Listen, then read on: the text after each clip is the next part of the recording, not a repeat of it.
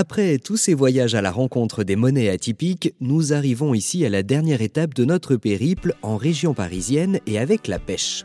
Et oui, la culture en espalier sur mur blanc des pêchers permet à Montreuil de concurrencer le Sud et d'avoir un chouette nom de monnaie locale, la pêche.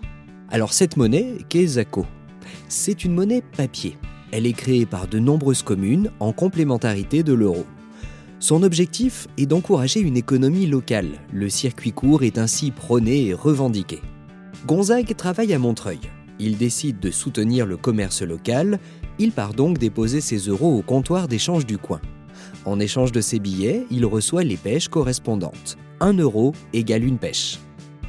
Mais Gonzague reçoit en plus trois pêches. C'est le principe de l'amendement. Il a la possibilité de les verser à une association, de les garder pour lui en bonus s'il est juste financièrement, ou de les suspendre pour des gens qui en ont plus besoin. Ce qu'il fait, principe de solidarité. Gonzague, comme les adhérents, sont soumis à une charte. Pêche en poche, il peut maintenant acheter des lunettes ou du lait selon ses besoins. Simple, basique même, mais Gonzague est limité dans son champ des possibles.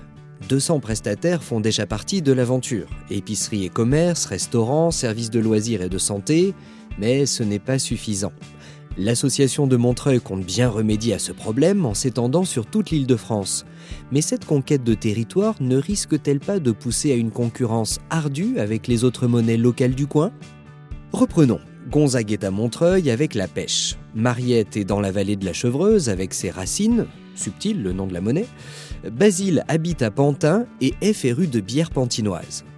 Si la pêche se développe hors de sa zone, n'y a-t-il pas un risque que Basile arrête de consommer local et parte acheter celle de Montreuil? Et si Mariette bosse à Paris, n'aura-t-elle pas tendance à acheter sur place plutôt que de prendre la peine d'aller dans le magasin de son lieu d'habitation? D'autres monnaies locales, comme les abeilles de Villeneuve-sur-Lot, incitent à la consommation en dépréciant leur monnaie dans le temps. Ce sont des monnaies fondantes. Leur valeur perd 2% tous les 6 mois. Pour éviter que le kilo de pommes golden ne coûte 3 euros plutôt que 2,50 euros, les clients achètent rapidement. Indépendantes dans leur fonctionnement, les monnaies locales sont tout de même rattachées à une même coopérative financière, nommée la NEF, Nouvelle Économie Fraternelle.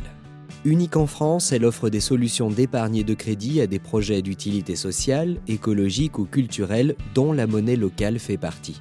Les adhérents ont le choix de verser à l'association qu'ils veulent du moment qu'elle fait partie des choix proposés par la coopérative. Liberté chérie, mais sous contrôle. Aussi, puisque seules certaines associations sont valorisées, n'y a-t-il pas un risque de gouvernance? Certains projets peuvent recevoir un très bon retour des adhérents et d'autres non. Alarme, alarme, toute ressemblance avec le système économique actuel risquerait bien d'arriver.